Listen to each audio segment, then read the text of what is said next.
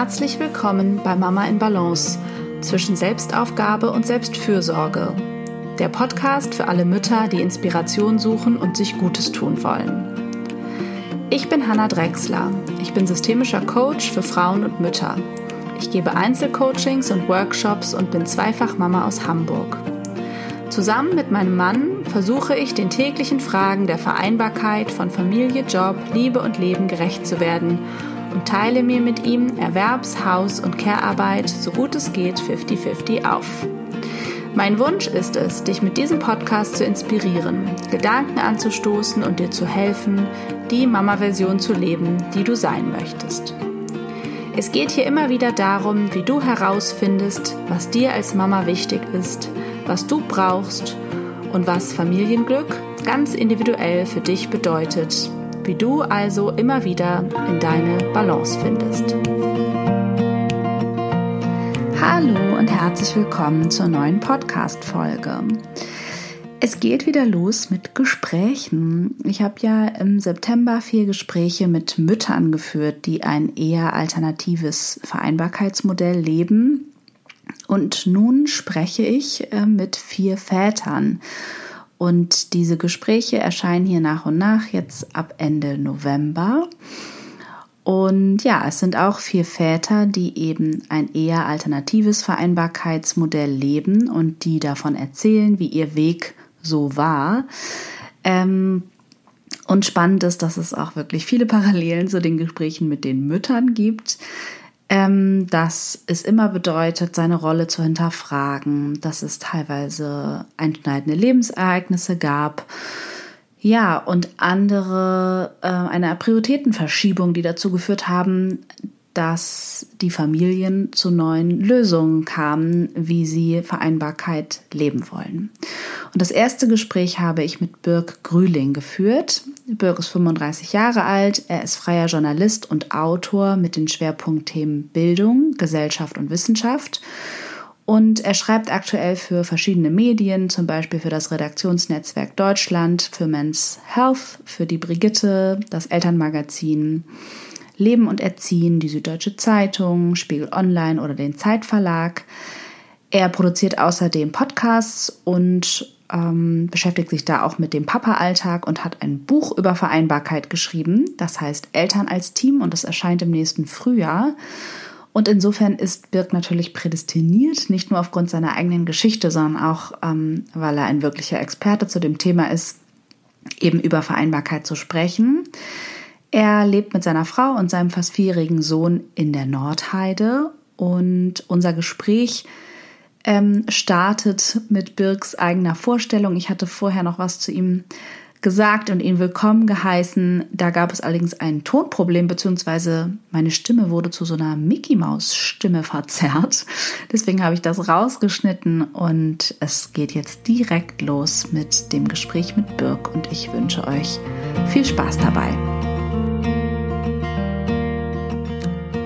Ja, ich freue mich auch sehr über die Einladung. Äh, genau. Ich habe auch schon viele deiner Podcast-Episoden gehört, unter anderem für mein Buch. Ah ja, sehr gut. Genau, du hast ein Buch geschrieben, deswegen auf jeden Fall, spätestens seitdem, aber eigentlich ja schon vorher, bist du auf jeden Fall Experte zu diesem Thema Vereinbarkeit, weil du ja insgesamt äh, viel dazu geschrieben hast. Ähm, und du bist ja tatsächlich auch der Erste, der uns eigentlich darauf aufmerksam gemacht hat, dass wir irgendwie etwas äh, Besonderes tun im Sinne der Vereinbarkeit. Ähm, du hast 2017 äh, über unser Familienmodell einen Artikel geschrieben im Enorm Magazin und seitdem kennen wir uns. Und genau, heute soll es aber ja vor allen Dingen um dich gehen. Und Erzähl doch mal, ich habe dich ja im Intro schon vorgestellt, aber erzähl noch mal von dir aus, wer du bist, was du machst und in welchem Familienmodell du so lebst. Genau, also ich äh, bin, bin Bildungsjournalist oder, oder ja, ich bin Journalist. Ich schreibe vor allen Dingen über Familie, äh, Eltern sein, Vater sein, aber auch viel für Kinder, also so Kinderjournalismus, genau. Und wir leben ein, ja, man könnte es 50-50 nennen, ja, denke schon. Wir arbeiten also, ich mhm. arbeite flexible Vollzeit, nenne ich das mal so. Das ist irgendwo ja. zwischen 30 bis 40 Stunden, meistens deutlich mhm. unter 40 Stunden. Ähm, genau, meine Frau arbeitet in Vollzeit. mit 39,5. Und magst du verraten, was die macht? Und ähm, ihr habt einen Sohn, Genau. wie, ähm, was ich weiß, genau. Und wie alt ist der gerade? Mein Sohn äh, wird im Dezember vier Jahre alt, genau. Und Mhm. meine Frau ist äh, Schulbuchredakteurin. Also auch in den Medien Ah, ja. quasi. Und aber angestellt und du bist äh, freiberuflich, Genau. ne? weil das ist ja auch immer interessant, ähm, einfach so diesen Hintergrund zu haben, welche Arbeitsform haben die Leute und ähm, man schließt ja immer gerne ähm, Dinge aus oder ein, was ist für einen möglich, je nachdem, ähm, ja, äh, wie man ja, also ob man sich damit identifizieren kann. Deswegen finde ich es immer wichtig, auch zu wissen, Mhm. ist das eigentlich auf mich und mein Arbeitsleben übertragbar? Genau, also ich kann so viel sagen zu, ich, ich sage immer gerne, dass ich eigentlich kein Vereinbarkeitsproblem habe, weil ich äh, nicht am Herzen operiere oder irgendwie auch, auch als Journalist nicht zeitkritisch arbeite, also nicht äh, tagesaktuelle Berichterstattung mache, sondern eigentlich ist völlig egal ist, ob ich meinen Text abends abschicke oder morgens abschicke und wann ich denn genau am Schreibtisch sitze. Das erleichtert uns im Alltag sehr viel, macht aber mein Familienmodell auch nicht sozusagen repräsentativ für, ja, für einen großen Teil der Bevölkerung, die halt äh, beruflich andere Zwänge hat. Also eine Ja. Krankenschwester kann sich nicht aussuchen, ob sie äh, ja jetzt morgens einen Podcast aufnimmt oder sonst Ja. was oder auch der Erzieher oder so. Das ist ähm, Ja. genau. Damit bin Genau, ich ein, deswegen ist es natürlich jemand, schon wichtig, genau, was man so beruflich überhaupt macht ähm, und ob Genau. das ähm, ja auf einen selber anwendbar ist. Trotzdem gibt's ja auch Journalisten, die angestellt sind oder die, genau wie du sagst, in anderen Arbeitszwängen andere Zeiten haben, andere Mhm. Art von Stunden. Warst du, äh, bevor du Vater wurdest, auch schon selbstständig oder war das ein, ähm, hast du das so gewählt? Also ich war, ähm, ich habe mich quasi direkt aus dem Studium heraus selbstständig gemacht als Journalist, ähm, habe dann, ich glaube, fünf Jahre als freier Journalist gearbeitet und hab, war dann ähm, zweieinhalb Jahre in einer Agentur angestellt und das heißt quasi, als ich, als mein Sohn geboren wurde, war ich angestellt mit Vollzeit 40 Stunden als Redakteur. Und wie hattet ihr euch das so vorher vorgestellt? Hattet ihr einen Plan für euer Vereinbarkeitsmodell oder ja, wie kam es dann dazu zu dem, wie es heute lebt?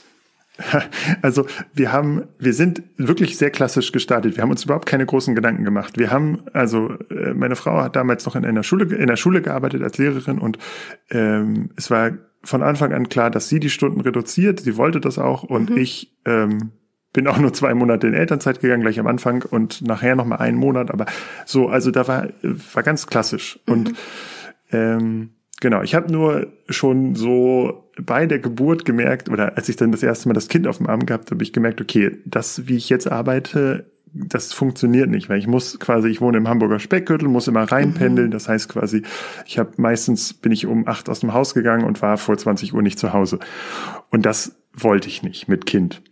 So, das heißt, ich habe quasi direkt aus der Elternzeit kommend den Antrag auf Teilzeit gestellt und habe gesagt, ähm, ich möchte nur noch 20 Stunden in der Agentur arbeiten und den Rest der Zeit mache ich irgendwie frei. Äh, arbeite ich frei als, als freier Journalist. Genau. Und dann habe ich noch mal, bin ich noch mal aus der Agentur direkt sozusagen in die nächste Teilzeitanstellung gewechselt, war beim Elternmagazin online, in der Online-Redaktion und genau. Äh, und kurz bevor ich sozusagen den Jahresvertrag verlängern hätte können, ähm, hat meine Frau ein, ein Jobangebot quasi bekommen oder hat sich auf eine Stelle beworben mh, als Schulbuchredakteurin. Und diese Stelle war aber nicht in Teilzeit ausgeschrieben, sondern in Vollzeit. Und sie hat aber auch gesagt, das ist großer Traum und das möchte sie machen. Und ich war äh, kreuzunglücklich in dieser Redaktion. Äh, genau, wollte, wollte da einfach, also waren nette, nette Kollegen, aber die Arbeitsweise hat mir nicht zugesagt. So, und dann habe ich gesagt, okay, dann, dann äh, mache ich das halt. Gehe ich halt, trete ich kürzer und arbeite sozusagen, wenn mein, so, wenn unser Sohn in der Kita ist, arbeite ich und abends vielleicht nochmal, aber genau, ich kümmere mich ums Hinbringen, ich kümmere mich ums Abholen und genau, so ist es dann, äh, so sind wir dann in die, in die, ähm, ja, in die, ins 50-50-Modell gerutscht oder geru so reingegangen. Ähm, das war aber jetzt nicht so, dass, also einerseits konnte ich natürlich oder wollte ich meiner Frau nicht sagen, nee, das machst du jetzt nicht. Ähm, auf der anderen Seite war es aber für mich so, die quasi willkommene mhm. Ausrede zu sagen, ja. so, jetzt werde ich wieder Freiberufler. Ja. Genau. Aber gut, ihr seid eben mit der Dynamik des Lebens gegangen, würde ich sagen, und habt irgendwie ja. die Chancen auch wahrgenommen, das so zu gestalten, wie es für euch eben passend ist. Ne? Also ihr wart ja schon offen, wenn man nicht ähm, das überhaupt für möglich halten würde, ne? oder da überhaupt bereit wäre, so zu arbeiten, käme man ja auch gar nicht auf die Idee. Also ne, wenn du dich irgendwie anders gesehen hättest in einer anderen Vaterrolle. Ähm, genau. genau.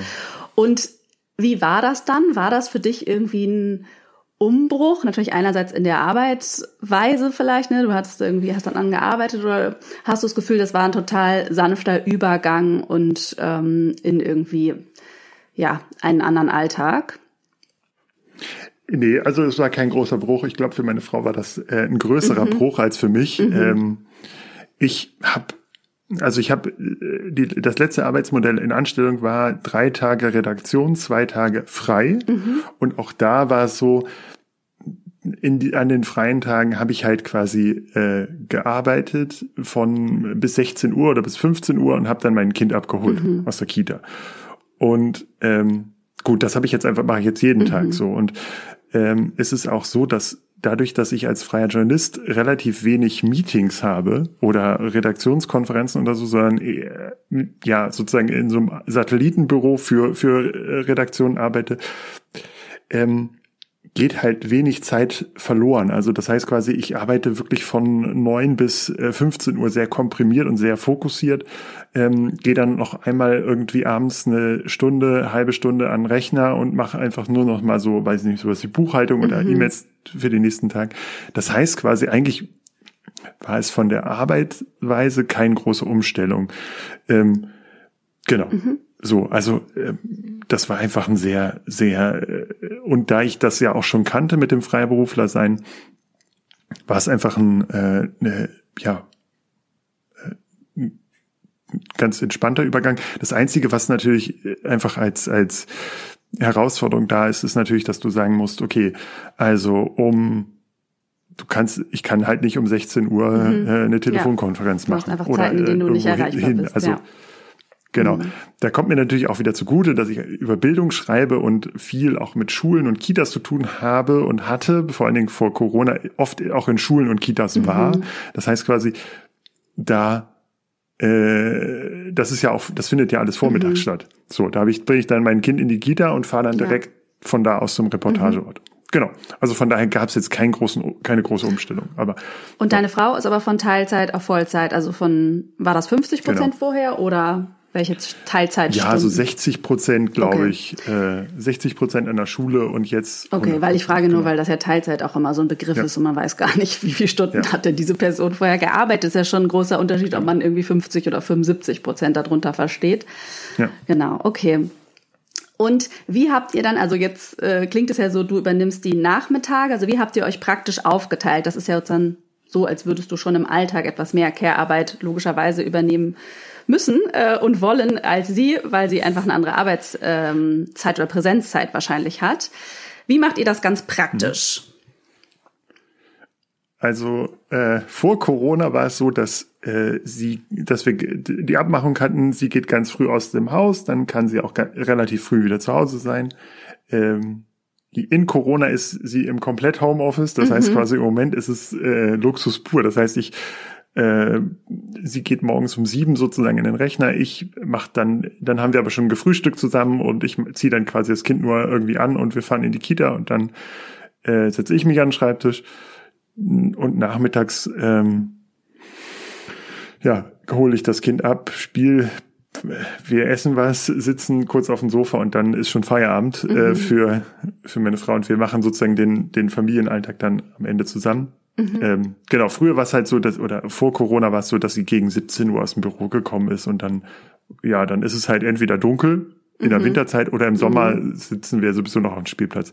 Also äh, die, der Mehraufwand an Care-Arbeit ist eigentlich überschaubar. Das mhm. ist halt die Stunde Vormittag. Ist ein bisschen mehr äh, die, Betreuungszeit. Genau. Ja. Mhm. Die, die Stunde äh, entspannt in den in die Kita, zur Kita hingehen oder fahren, in meinem, unserem Fall, und die das abholen und das Ankommen. So, mhm. das war, ist eigentlich, äh, aber das sind ja sowieso Phasen, wo jetzt nicht zwei, zwei zwingend da sein müssen. Also das ist ja, ja so ein bisschen rumtrödeln, ein bisschen spielen, was vorlesen in die Kita und dann nach, aus der Kita kommen, dann braucht mein Sohn immer so ein bisschen, ja, so runterkommen und dann gibt's mhm. entweder eine Serie oder wir lesen was oder wir spielen ein bisschen und dann irgendwann so gegen vier oder so ist er dann auch wieder fit und sagt, ja, jetzt können wir was machen und meistens gehen wir dann auf den Spielplatz oder so. Aber das ist jetzt nicht so, dass ich sage, ich übernehme da besonders viel mehr, also hab mehr Last oder so. Ja, es ist trotzdem, glaube ich, für viele im praktischen Alltag ist es schon so eine Phase des Rückenfrei Rückenfreihaltens, würde ich schon sagen. Ne? Also wenn ich es mir umgekehrt vorstelle, also sozusagen es immer machen. Und ich meine, genau, wenn man einigermaßen flexibel arbeitet, kann man sich auch trotzdem irgendwie mal abwechseln. Aber ähm, ich meine, diese Übergangsphasen können ja auch anstrengend sein oder können vor allen Dingen, ähm, also sind ja doch noch mal anderthalb, zwei Stunden mehr Arbeit eben die dann mhm. eben, wenn man es immer machen muss, nicht selbstverständlich sind. Ne? Also das ist, glaube ich, trotzdem einfach nochmal so zu sehen, dass manchmal auch für Leute diese, also auch wenn man zum Beispiel damit abwechseln würde, mit diesen Hohl- und Bringzeiten, dass es anderthalb Stunden mehr Arbeitszeit sein kann, und dann aber auch nur kurz das Holen oder Bringen manchmal von außen ist. Weißt du, was ich meine? Also es kommt immer so ein bisschen darauf an, was man jetzt gerade braucht, ne? Und ob die jetzt gerade essentiell sind, glaube ich.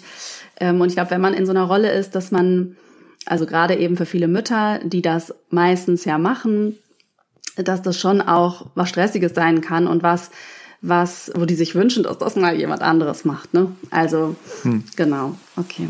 Genau. Also der, auch da, wie gesagt, das ist halt bei uns relativ entspannt. Ähm, äh, äh, also wir haben halt auch gemerkt, dass ich mit dem Trödeln manchmal besser klarkomme mhm. als meine Frau. Mhm. Und ähm, genau, also ja. ja. Und habt Punkt. ihr sonst, genau. ähm, also ist euch das wichtig, dass ihr irgendwie Aufgabenbereiche fest verteilt, die die Hausarbeit betrifft oder Aufgaben, die sonst ums Kind ja anstehen, nebenholen und bringen? Ähm, ähm, seid ihr da irgendwie sehr organisiert oder lasst ihr das so einfach auf euch zukommen?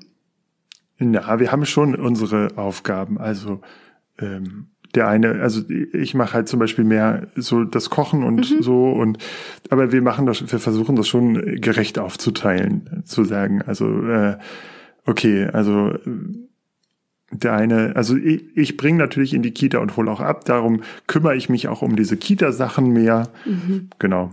Ja. Ähm, aber genau, also ich glaube, das wird dann auch ein bisschen spontan entschieden. Also äh, es gibt auch, also manchmal hat meine Frau dann mehr Überblick, was, was wir jetzt an Kleidung neu brauchen und ich kaufe dann eher den coolen Pullover mit den Dinos drauf oder sowas. Also ja. genau, also äh, wir, wir haben, aber wir sind beide so im, im Thema drin und tauschen uns auch so aus, dass es jetzt nicht so ist, dass einer so völlig äh, ahnungslos vorgeht. Mhm. Also äh, meine Frau holt auch regelmäßig aus der Kita ab und kennt alle Erzieher und die Erzieherinnen mhm. kennen sie.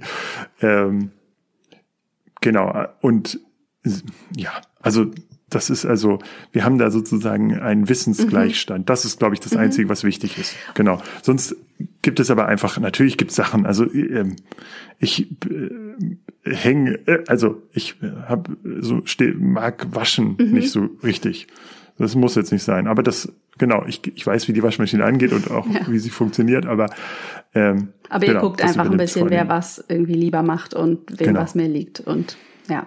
Genau. Und wie würdest du ähm, äh, das mit dem Mental Load beschreiben, habe ich gerade nochmal gedacht, weil meine Beobachtung schon ist, dass wenn man sich das als Paar relativ gleichberechtigt aufteilt, dass eigentlich auch beide ähm, äh, sich den Mental Load einerseits teilen. Also ich glaube schon, dass der sich automatisch, also meiner Erfahrung nach, ähm, verteilt, dann ist da schon dieses, äh, diese krasse Prägung irgendwie mit drin, dass es äh, gerne passiert, dass doch sie äh, noch an wieder mehr Sachen denkt.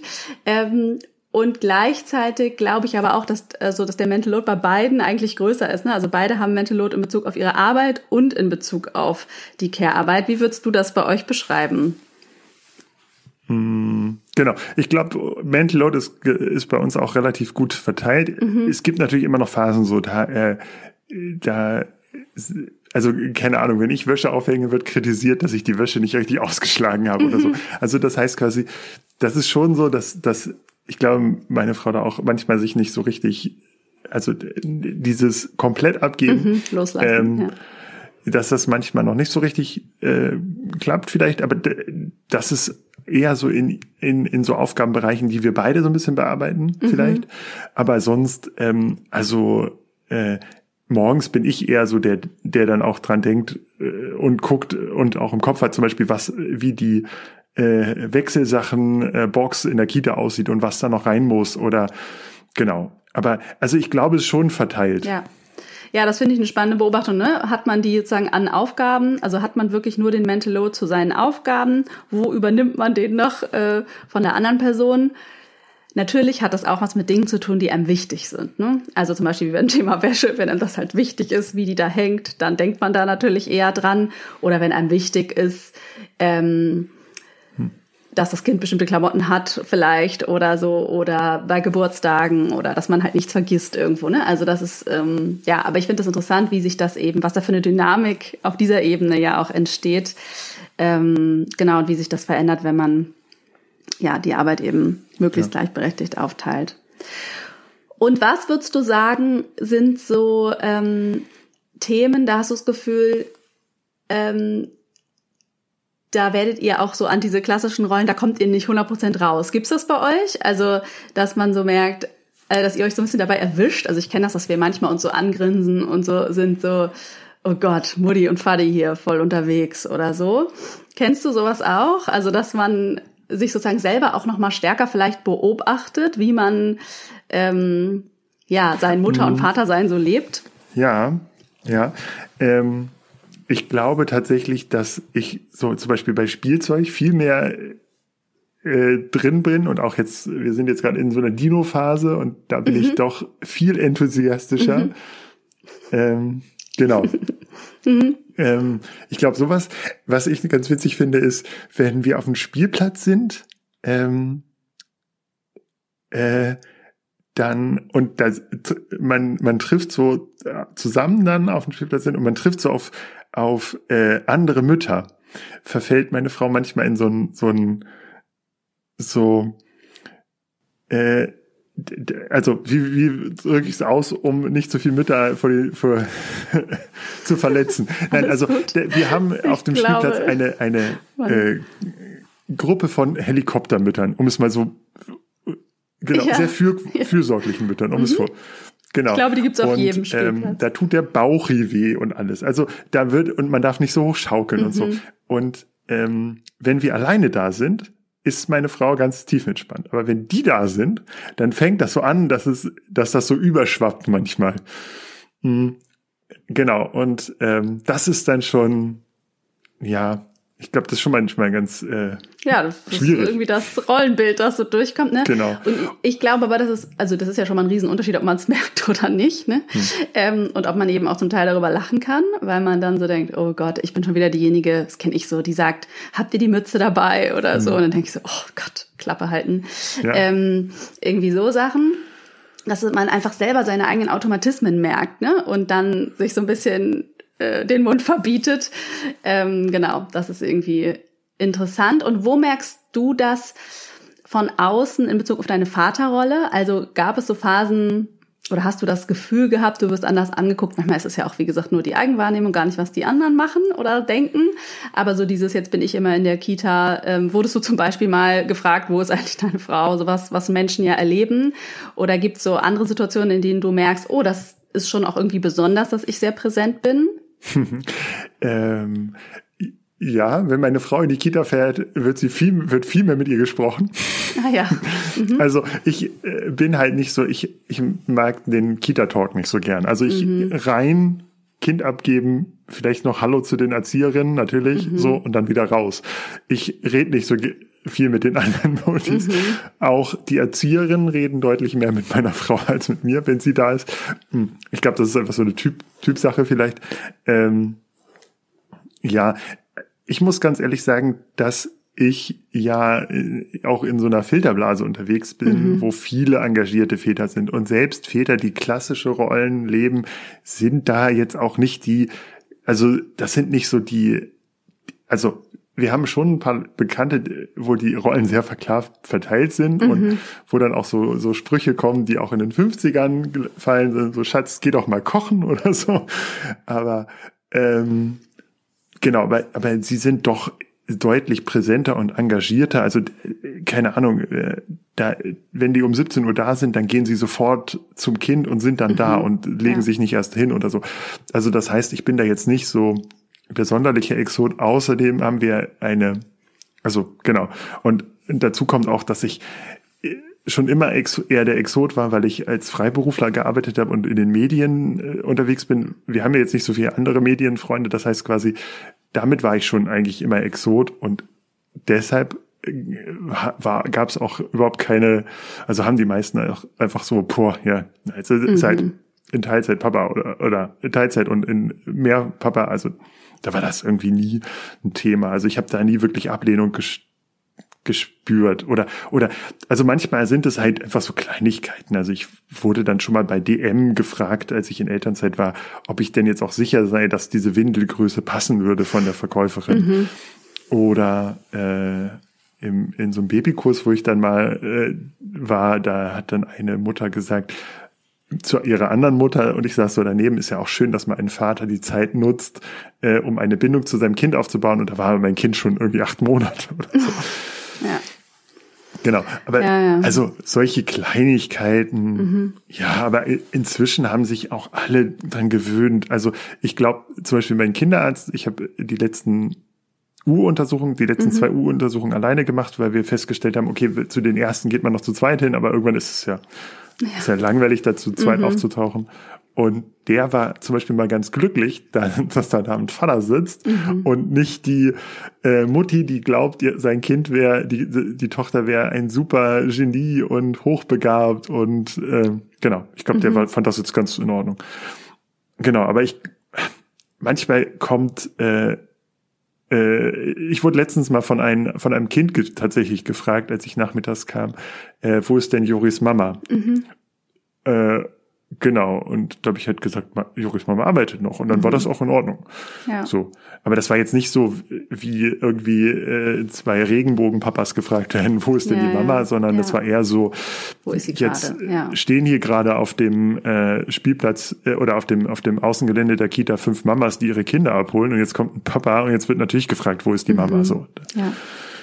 ja. Genau, aber sonst, das ist eigentlich relativ akzeptiert. Das ist ja, ich glaube auch, dass die Leute, also das ist die Frage, ja, es ist einerseits akzeptiert. Ich glaube auch, man, ähm, da das mehr ins Bewusstsein vielleicht rückt, dass Väter das alles genauso können, ähm, traut man sich vielleicht aber auch teilweise wirklich weniger, was zu kommentieren und zu hm. äh, fragen und gleichzeitig beschäftigt es die Menschen dann doch. Ne? Also ähm, genau, also es ist, ähm, finde ich, immer spannend, wo, ja, wo einem das begegnet ähm, als Thema, ne, wo man es vielleicht auch manchmal gar nicht erwartet hat, aber ähm, oder auch bei einem selbst. Das wäre vielleicht auch nochmal eine Frage, die ich hätte. Hast du das bei dir selbst beobachtet oder ist es dir zu irgendeinem Zeitpunkt schwer gefallen, dieses Bild von dir zu verändern? Wie gesagt, vorher hast du gedacht, du arbeitest äh, Vollzeit weiter. Ähm, war das für dich irgendwie ein Bruch? Weil das ist ja immer wieder irgendwie Thema, dass es gerade den Vätern so schwer fällt zu reduzieren. Glaubst du, es hat was auch mit deiner Arbeitsform zu tun, dass es dir irgendwie scheinbar ähm, leicht fiel, dass du da flexible Bedingungen hast? Ähm, oder wie war das für dich? Ähm, da gibt es zwei Dinge. Also ich äh, vor der ähm, Punkt eins war, ich habe, bevor wir, äh, als wir als klar war, okay, wir wollen Nachwuchs, wir wollen eine Familie gründen, habe ich mich irgendwann auch damit auseinandergesetzt, natürlich auch wenn als dann klar war, okay, es hat jetzt geklappt, jetzt kommt da jemand. Mhm. Ähm, ich mochte immer das Bild der neuen Väter. Also ich habe mhm. dann angefangen zu lesen, so was man so als Journalist macht. Mhm. Und ich, mir hat das unheimlich gefallen, diese Idee des, des Vaters mit der, mit dem äh, Kind äh, vorm Bauch mhm. geschnallt. Und ich fand das irgendwie eine ganz tolle. Also mit einem Kinderwagen rumschieben, das fand ich irgendwie war, das fand ich irgendwie geil. Also das fand ich das Image war Punkt. schon mal gut. genau, nee, ich, ich ja. mochte einfach dieses, diese Rollenzuschreibung neuer Vater ja. so. Und modern sein und anders machen, das fand ich gut. Ähm, was, glaube ich, meine, Ar meine, mein Verhältnis zur Arbeit geändert hat, war tatsächlich, äh, während der Schwangerschaft äh, meiner Frau ist, ist mein Vater gestorben. Mhm. Und der ist, ähm, der hat ein, ein äh, quasi Herzprobleme gehabt und musste dann ins Krankenhaus und dabei wurde festgestellt, dass sein Herz aber schon so kaputt ist, dass er eigentlich sieben Bypässe braucht und hat damit erstmal so einen, so einen Krankenhausrekord aufgestellt in einer Klinik, die auf Herzchirurgie äh, mhm. spezialisiert war und der ist quasi im Folge dieser OP einfach, also quasi zwei Tage später nach dieser OP gestorben.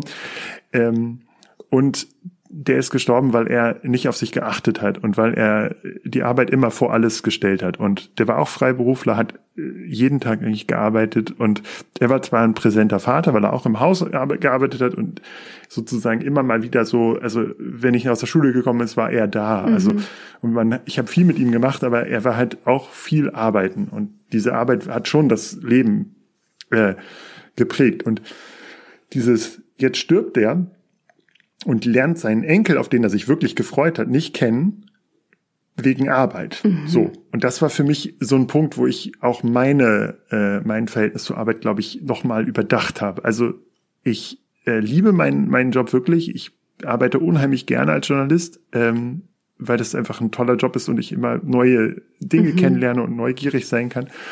Aber auf der anderen Seite ist es halt ähm, auch nur ein Job und es bringt mir nichts, da 60 Stunden zu kloppen. Also ich, als ich damals die Agentur verlassen habe, hatte ich, äh, kam dann, äh, habe ich irgendwie bei Sing geschrieben, hier bin jetzt frei und da habe ich auch mehrere Headhunter-Angebote bekommen mhm. mit Führungspositionen und das wären aber Führungspositionen gewesen, wo ich halt deutlich natürlich wahrscheinlich mehr mhm. verdient hätte als jetzt, aber äh, auf der anderen Seite wahrscheinlich morgens um sieben aus dem Haus und 22 Uhr zu Hause oder so. Mhm. Ähm, genau, da, äh, ob, ob dann sozusagen ein vielleicht irgendwann äh, sechsstelliges Gehalt sowas ähm, mhm. rechtfertigt, muss jeder für sich selbst wissen. Aber für mich war das irgendwie, das hat, das hat halt, diese beiden Momente haben sehr viel verändert. Also einerseits dieses, dieses sympathisches Bild der, der neuen Väter und auf der anderen Seite das, ja, mhm. dieser, dieses Schicksal oder dieses, die, dieser Tod meines Vaters, das hat auf jeden Fall für mich äh, viel verändert. So. Mhm. Ja, das glaube ich. Ja. Und das ist ja auch interessant, weil, also ich meine, ich ähm, spreche ja mit mehreren Menschen, die dieses Modell oder in die Richtung dieses Modells leben, das irgendwie versuchen, relativ gleichberechtigt aufzuteilen. Und äh, meine Beobachtung ist, dass es ähm, eigentlich immer diese Wertefrage dann irgendwann kommt bei den Paaren, die es schaffen, ähm, das anders umzusetzen da muss schon starke, also das ist ja eine starke Motivation, ne? Oder irgendwie so ein drastischer Einschnitt, irgendwie nochmal einmal so klar geworden ist. Ähm, vielleicht auch manchmal diese Umstände, dass man, dass die berufliche Situation eh nicht 100% so ist, wie man sie gerade will und das eben auch als Chance begreift, vielleicht was zu verändern. Aber ganz klar auch diese eigentlich ja private Wertefrage von was ist uns eigentlich wirklich wichtig und wie schaffen wir es, irgendwie mehr Zeit miteinander zu verbringen, weil das dann eigentlich als Wert ja sozusagen höher rückt, ne, als zum Beispiel das Geld. Hm. Ähm, und das Geld wird ja aber auch gerne als eben Totschlagargument genommen dafür, dass es irgendwie nicht möglich ist, dass er reduziert und ja, dass das dann alles irgendwie nicht funktioniert oder Elternzeit nimmt oder so.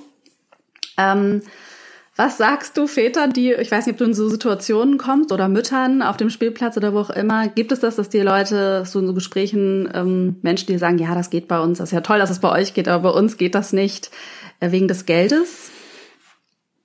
Ja, also ich muss erstmal sagen, äh, um mit dieser mit dem Vorurteil aufzuräumen, äh, ich habe äh, im also gut, da, da war ist auch äh, einige Jahre Berufserfahrung zwischen, aber in meiner ersten Selbstständigkeit hatte ich locker eine 50-Stunden-Woche, jetzt habe ich eine, eine, sagen wir mal 32-Stunden-Woche und die finanziellen Unterschiede sind gering, mhm. eher so, dass ich jetzt mehr verdiene. Etwas, aber natürlich daran liegt es auch, ja, Erfahrung genau, dass ich das anders einteilen kann. Ja, Auf der anderen Seite ähm, ja, Gleichberechtigung muss man sich auf der einen Seite natürlich leisten können. Also wenn sie Erzieherin ist und er ITler, ja. wir wissen, ja. Erzieher sind völlig unterbezahlt, dann wird es schwierig. Ja. So, also deshalb müssen wir auch als Männer äh, mal einsehen, dass wir diesen Gender Pay Gap äh, dringend über überwinden äh, müssen, weil der äh, verhindert nämlich an vielen Stellen, dass wir äh, äh, frei entscheiden können, ob wir in äh, reduzieren. Mhm. So. Ja. Also natürlich gibt es Paare, da ist es schwer. Ja. So. Auf der anderen Seite ist es natürlich auch ähm, ist äh, ist es natürlich auch zu einfach zu sagen, ähm, ja, wir machen das jetzt einfach mhm. so. Äh, also dieses, wir können das ja gar nicht, weil ist halt oft eine, eine Ausrede. Also ähm, ich habe zum Beispiel äh, war mal bei so einem Väterkurs, so einem Väterwochenende, mhm. und da ging es auch um das Thema Vereinbarkeit. Und da war ein, ein Facharbeiter äh, von einem Automobilzulieferer und der hat gesagt, ja, also wir haben IG Metall sowieso 35 Stunden Woche, aber ich habe im Schichtdienst gearbeitet. So, ich habe meine Tochter zu wenig gesehen. Also mhm. habe ich selbst angefangen, habe mich in der Firma erkundigt, wo kann ich sozusagen mich als mit meinem mit meiner Fachkompetenz als als Mechatroniker einbringen und auf der anderen Seite ähm, ne, familienfreundlicher äh, mhm. ja arbeiten. Und er hat festgestellt, ähm, es wird jetzt jemand, ein, ein Qualitätsprüfer im, im Bereich, ich glaube, Wareneingang oder so ge, gesucht. Und dieser Wareneingang ist halt nur von Montags bis Freitags besetzt. Und der mhm. kommt auch nicht nachts an. Mhm. Also hat er sich quasi im Unternehmen äh, beworben und hat, die fangen schon zwar um 6 Uhr an, aber er war immer um 14 Uhr, glaube ich, so aus dem, aus dem aus der, aus der Fabrik raus und konnte danach sozusagen präsenter Vater sein. Und das finde ich ist zum Beispiel so ein Beispiel, wo also das ist ein, ein ganz klassischer Job, bei dem man erstmal sagen würde, Schichtarbeit, da kann man nicht viel machen. Mhm. So. Auf der anderen Seite hat er sich einfach ein Modell gesucht, was viel besser in sein Leben, was viel besser zu seinen Ansprüchen passt. Also ich glaube, man kann viel machen darüber, ähm, ja, äh, also man kann viel sozusagen über so gest gestalten mhm. oder kann mehr gestalten, als, als man, man denkt, eigentlich ja. denkt. So. Ja. Und ähm, äh, und wir sprechen ja bei, bei dieser Teilzeit gar nicht davon, dass wir jetzt hier irgendwie 20 Stunden reduzieren müssen, ja. sondern es geht ja häufig darum, dass wir dann so, also vielen Leuten hilft auch schon eine, eine 32-Stunden-Woche oder eine 36-Stunden-Woche und die zwei Nachmittage, die ja. äh, da sind und wo der andere ein bisschen mehr arbeiten kann. Ich glaube, und man muss ja auch sehen, wenn man, wenn man sozusagen in die Statistiken guckt, ich habe die Zahlen jetzt nicht ganz vor Augen, aber die allein ähm, der Alleinverdiener, also wenn einer nur arbeitet, ist glaube ich bei irgendwie so 3.500 Euro netto mhm. pro Monat. Aber der, ähm, wenn beide gleichberechtigt arbeiten, kommt am meisten bei raus. Mhm. Das ist, äh, ich glaube, das ist liegt bei irgendwie 4.500 mhm. oder so in die Richtung. Also ähm, das ist ja schon, also ja. das das macht schon Sinn. Und man muss sich bei diesem dieses, das, äh, das können wir uns nicht leisten, ist auch eine Milchmädchenrechnung, weil wenn man äh, dann auf, äh, also für mich war, es gab diese 37 Grad Doku über Frauen, äh, die plötzlich im Alter sozusagen mhm, alleinstehend werden. Ja. Mhm. Genau, die war für mich so ein Augenöffner, wäre mitten mhm. in dieser Buchschreibphase. Also man muss halt, also äh, besonders Frauen müssen sich einfach um ihre Rente kümmern. Also sonst, ja. sonst funktioniert's nicht. Auch, nee. Das gilt natürlich auch für Männer, die, die irgendwie sieben Jahre zu Hause als Hausmann bleiben. Ja. Also ähm, genau, ist das ist, ist ja das gleiche in Grün. Ist ja nur, ist ja quasi traditionelle Rollen in im anderen Anstrich. Aber ja. ähm, das finde ich sind so Punkte, wo man auch drüber nachdenken muss. Und dann muss man sich halt fragen, genau, ob man sich das nicht doch leisten ja. kann oder leisten Ja, und will. was das sozusagen die kurzfristige Rechnung ist und was die langfristige Rechnung ist. Ne? Ich meine, manchmal, genau. ich glaube, die Leute denken dann an das die Elternzeit und mhm. was dabei rauskommt. Ähm, und übertragen das dann oder so. Aber genau, weil ähm, natürlich mehr Stunden bei ihr, vor allen Dingen und meistens ja weniger bei ihm, ja eben auch dazu führen können, dass sich der Pay Gap angleicht zumindest und nach mhm. und nach schließt langfristig. Ne? Das ist ja schon auch eine eine größere Chance, meistens auch ein bisschen mehr Verantwortung eben zu übernehmen auf beiden Seiten. Genau. Ja, das ist, glaube also ich, wirklich ein sagen, wichtiger Punkt. Genau, also ich glaube, dieses, ich, das müssen wir uns leisten können. Natürlich, ja. wenn, wenn halt ein massiver ja. Unterschied ist, ja. Mhm. Ähm, aber ich, ich würde jetzt mal behaupten, dass das bei mindestens der Hälfte aller Leute, die das sagen, auch ein bisschen Bequemlichkeit ist mhm. oder vorgeschoben. So. Ja. Aber vielleicht auch von beiden Seiten. Also ich will jetzt nicht nur bestimmt. die Väter da in, nee, nee, in bestimmt. Verantwortung ich nehmen. Auch. Genau, und wenn der Unterschied sehr massiv ist, könnte man sich aber auch wieder fragen, ob dann ein paar Stunden weniger überhaupt was, auch, also ne, auch verschmerzbar sind, ja. äh, um der anderen Seite, die vielleicht deutlich weniger verdient, aber trotzdem mehr Arbeitszeit zu ermöglichen. Mhm. Und vielleicht bedeutet es mehr Zufriedenheit für die Beziehung, für die Bindung zu den Kindern und so weiter. Ne? Genau. Ja, also genau. Ich glaube auch, es ist schon ähm, wichtig, da Tacheles zu sprechen und das auch mal weiter zu denken, als nur so über diese Kleinkind. Ähm, Zeit, was für viele, glaube ich, erstmal so der Horizont ist.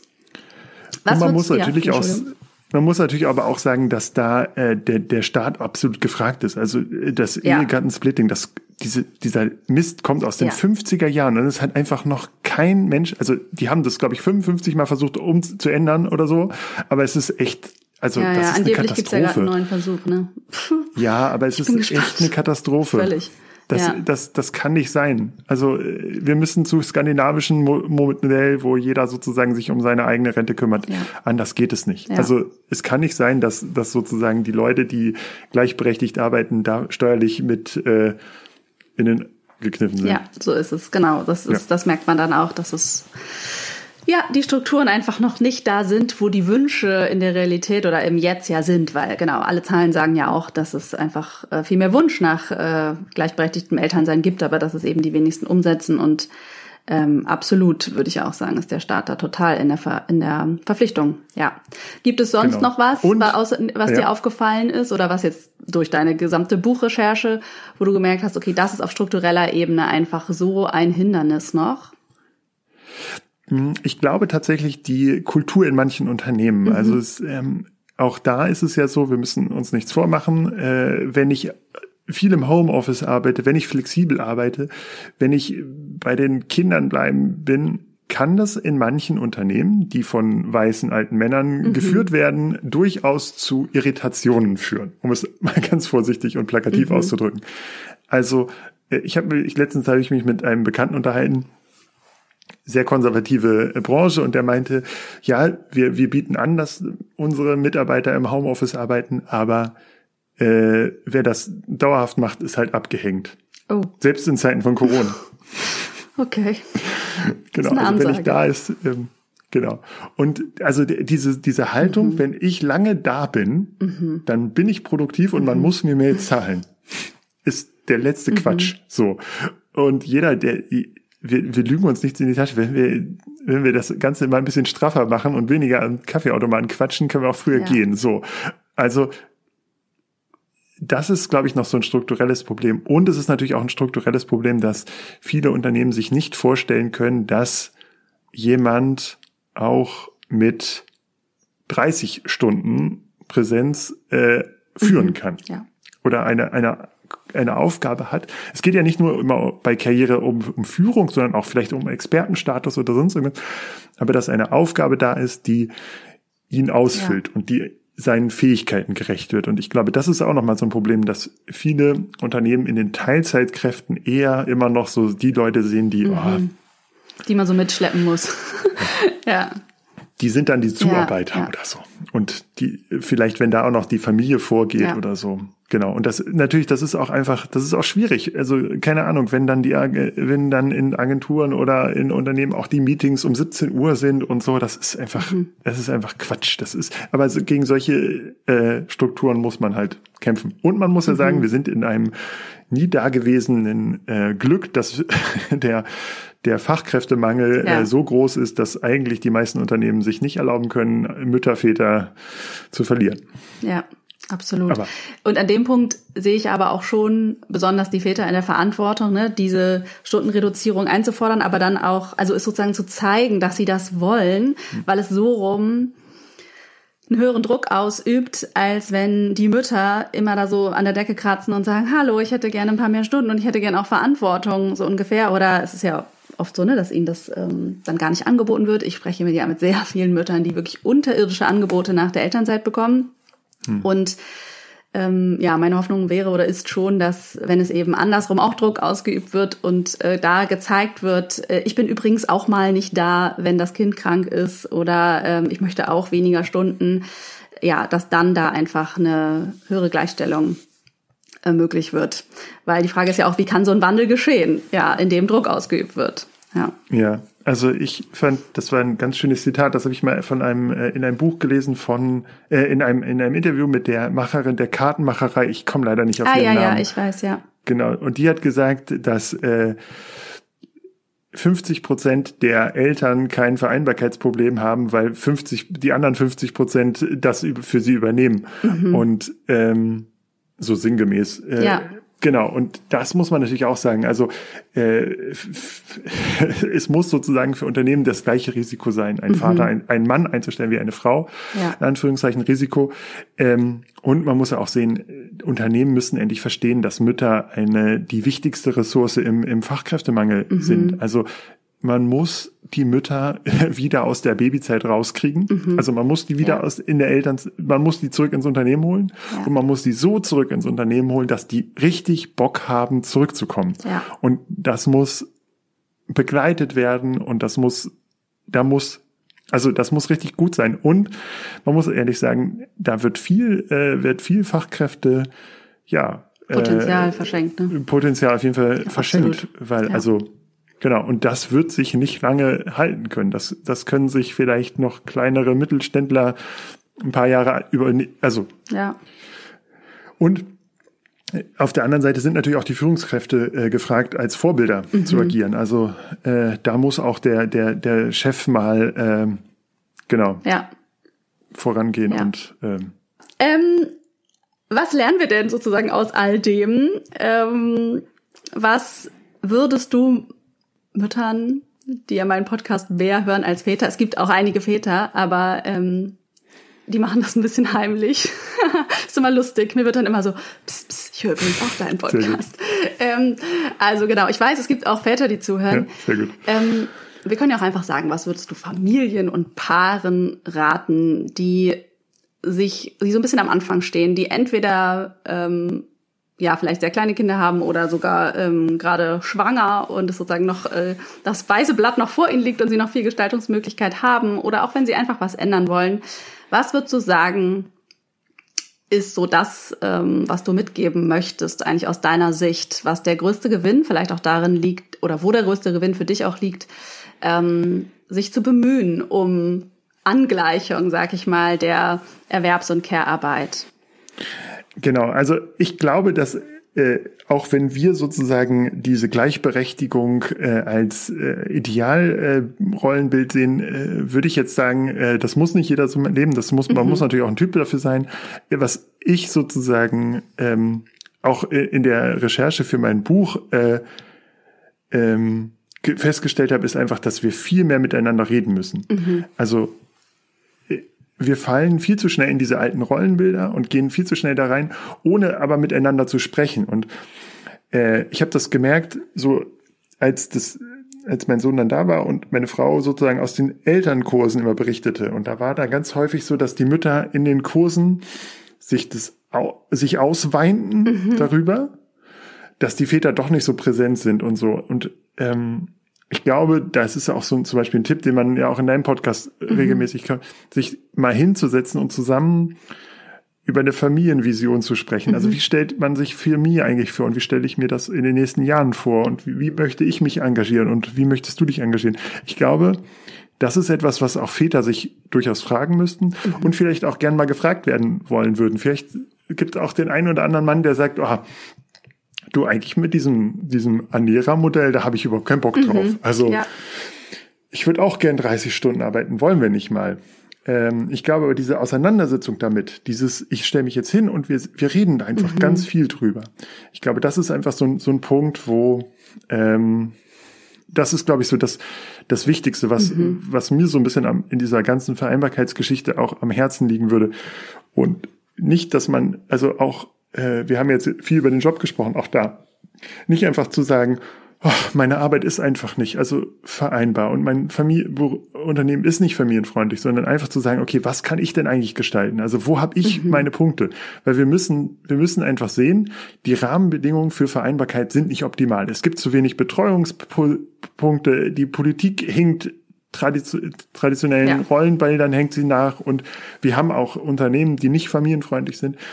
Also müssen wir uns bei uns in der in dieser in der Keimzelle der Gesellschaft quasi äh, uns mal gucken, was können wir denn gestalten? Und da ist natürlich diese Frage, was, wie können wir Gleichberechtigung, ähm, ja, wie können wir da äh, gleichberechtigt erleben oder das auch besser verteilen, ähm, ist eine ganz wichtige Frage. Und wenn man am Ende dieser, dieser Frage zu dem Schluss kommt, ich möchte gerne Hausmann, Hausfrau sein, ähm, ja.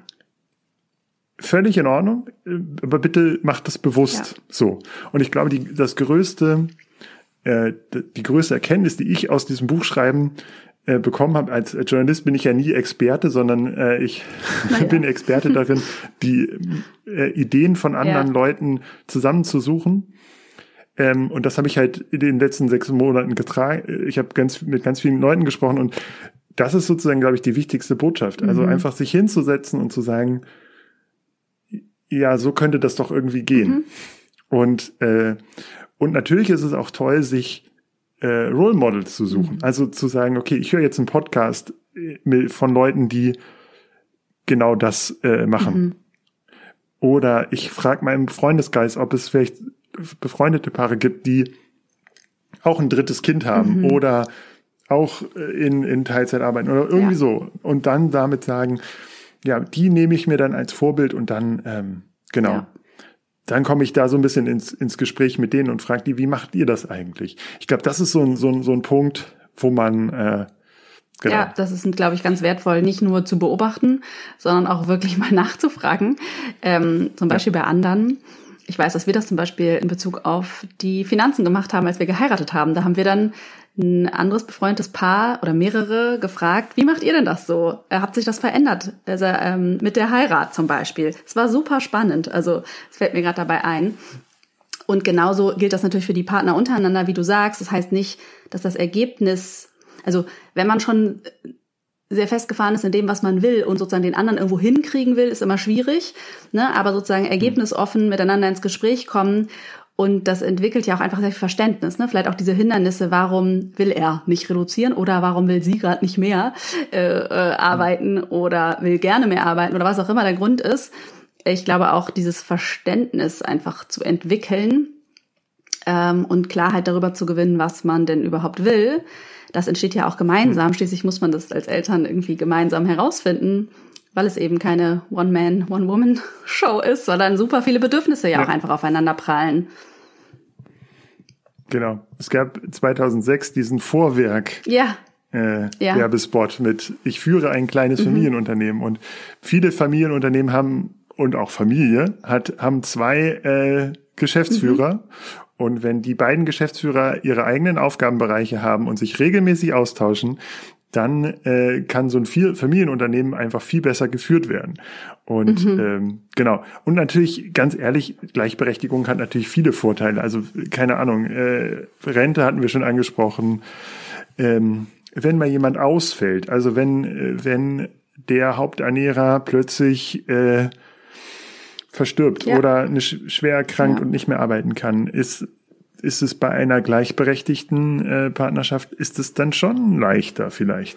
So. Sieht man ja in Corona-Zeiten, glaube ich, ist es aktueller denn je. Ne? Man hat äh, vielleicht Glück, wenn man eben in einer Branche ist, ähm, die nicht betroffen ist, aber ich glaube auch, wenn, wenn das, dass das manche jetzt auch besonders merken, ne? dass dann irgendwie ein eigenes System so ein bisschen bröckelt, wenn äh, vielleicht ein Beruf in Gefahr ist und äh, jemand mit der Care-Arbeit sehr überlastet, dann wird dieses ähm, wird die, ja, die Instabilität dieses Konstrukts natürlich nochmal deutlich. Ja. Und natürlich ist es auch so, dass, dass das ist ja am Ende auch, äh, wenn beide sich mehr engagieren, bleibt am Ende auch mehr Zeit für die Familie. Mhm. Also wenn ich 30 ja. Stunden arbeite, wenn meine Frau 30 Stunden arbeitet, bleibt am Ende mehr Zeit. Wenn, wenn jeder sie an, mit anpackt, bleibt mehr Zeit für, für das Paarsein, ja. für sich selbst und für die, für die Familie und für die Zeit.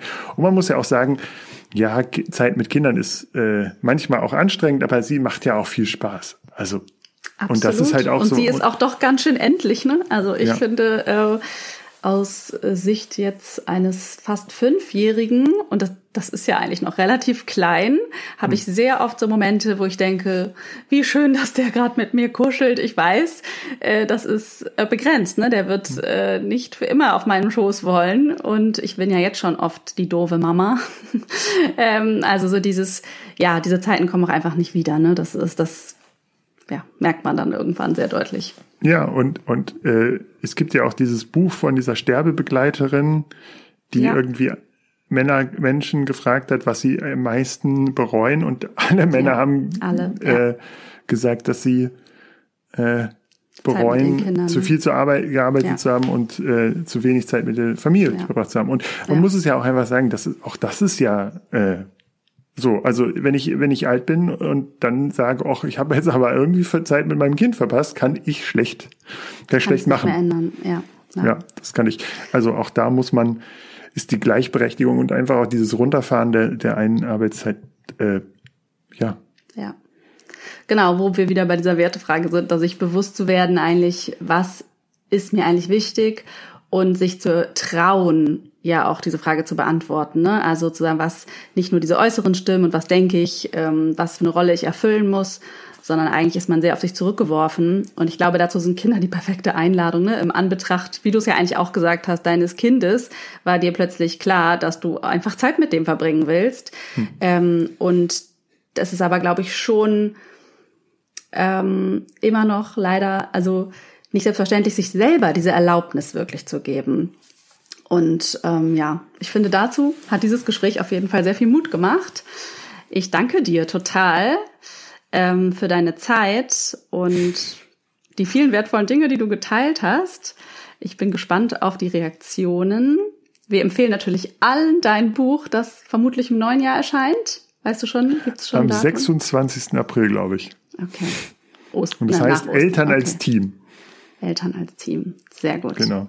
Ich Kann man aber schon drauf. vorbestellen. Ich bin ein bisschen ah, aufgeregt auch. Oh. Und, und ähm, genau, ich habe natürlich auch auf diesen Podcast hingewiesen und auf viele andere tolle Experten, Expertinnen. Ja, das ist auf jeden Fall, wie ich es verstanden habe, ja ein sehr buntes Sammelsurium und einfach, also sehr viel gesammeltes Wissen zum Thema Vereinbarkeit, ja. dass Eltern ja die Möglichkeit geben soll, eigentlich auch diese bewusste Entscheidung zu treffen. Ne? Und genau, also, genau, also im Prinzip ist es auch dieses, dieses, dieses Impuls zum, äh, ja, legt los und mhm. gestaltet Vereinbarkeit selbst mal ein bisschen mehr. Mhm. So. Ja. Ja, danke dir für diesen Appell. Und es ist immer schön, also ich habe ja vier Gespräche mit Müttern geführt, jetzt führe ich vier Gespräche mit Vätern, einfach weil das für mich auch selbstverständlich war, diese die andere Seite zu zeigen. Und Ergebnis ist natürlich, dass die andere Seite gar keine andere Seite ist, sondern also ähm, ja, dass wir da uns natürlich eigentlich viel ähnlicher sind in diesen gesamten Bedürfnissen, als gerne so von außen angenommen wird. Ähm, mhm. Dennoch ist es natürlich wichtig und dennoch ist es eben ein Unterschied, diese gewissen Appelle aus dem Mund eines Vaters zu hören, als ja aus dem Mund einer Mutter. Und deswegen bin ich dir sehr dankbar für deine Stimme hier. Ja, vielen Dank. Es hat mir sehr viel Spaß gemacht. toller Podcast. Danke. Genau. Mir auch. Ja, vielen Dank fürs Zuhören. Wenn dir die Podcast-Folge gefallen hat oder dir der Podcast allgemein gefällt, dann würde ich mich sehr freuen, wenn du ihn abonnierst und wenn du dem Podcast fünf Sterne bei iTunes gibst, vielleicht auch einen kurzen Text schreibst. Ähm, ja, es erscheinen jetzt weitere drei Gespräche mit Vätern zum Thema Vereinbarkeit und dann gibt es noch eine Abschlussfolge des Jahres kurz vor Weihnachten, bevor dieser Podcast dann etwas pausiert, sich ausruht und im neuen Jahr wieder erscheint. Hab eine schöne Woche und bis zur nächsten Folge. Alles Liebe.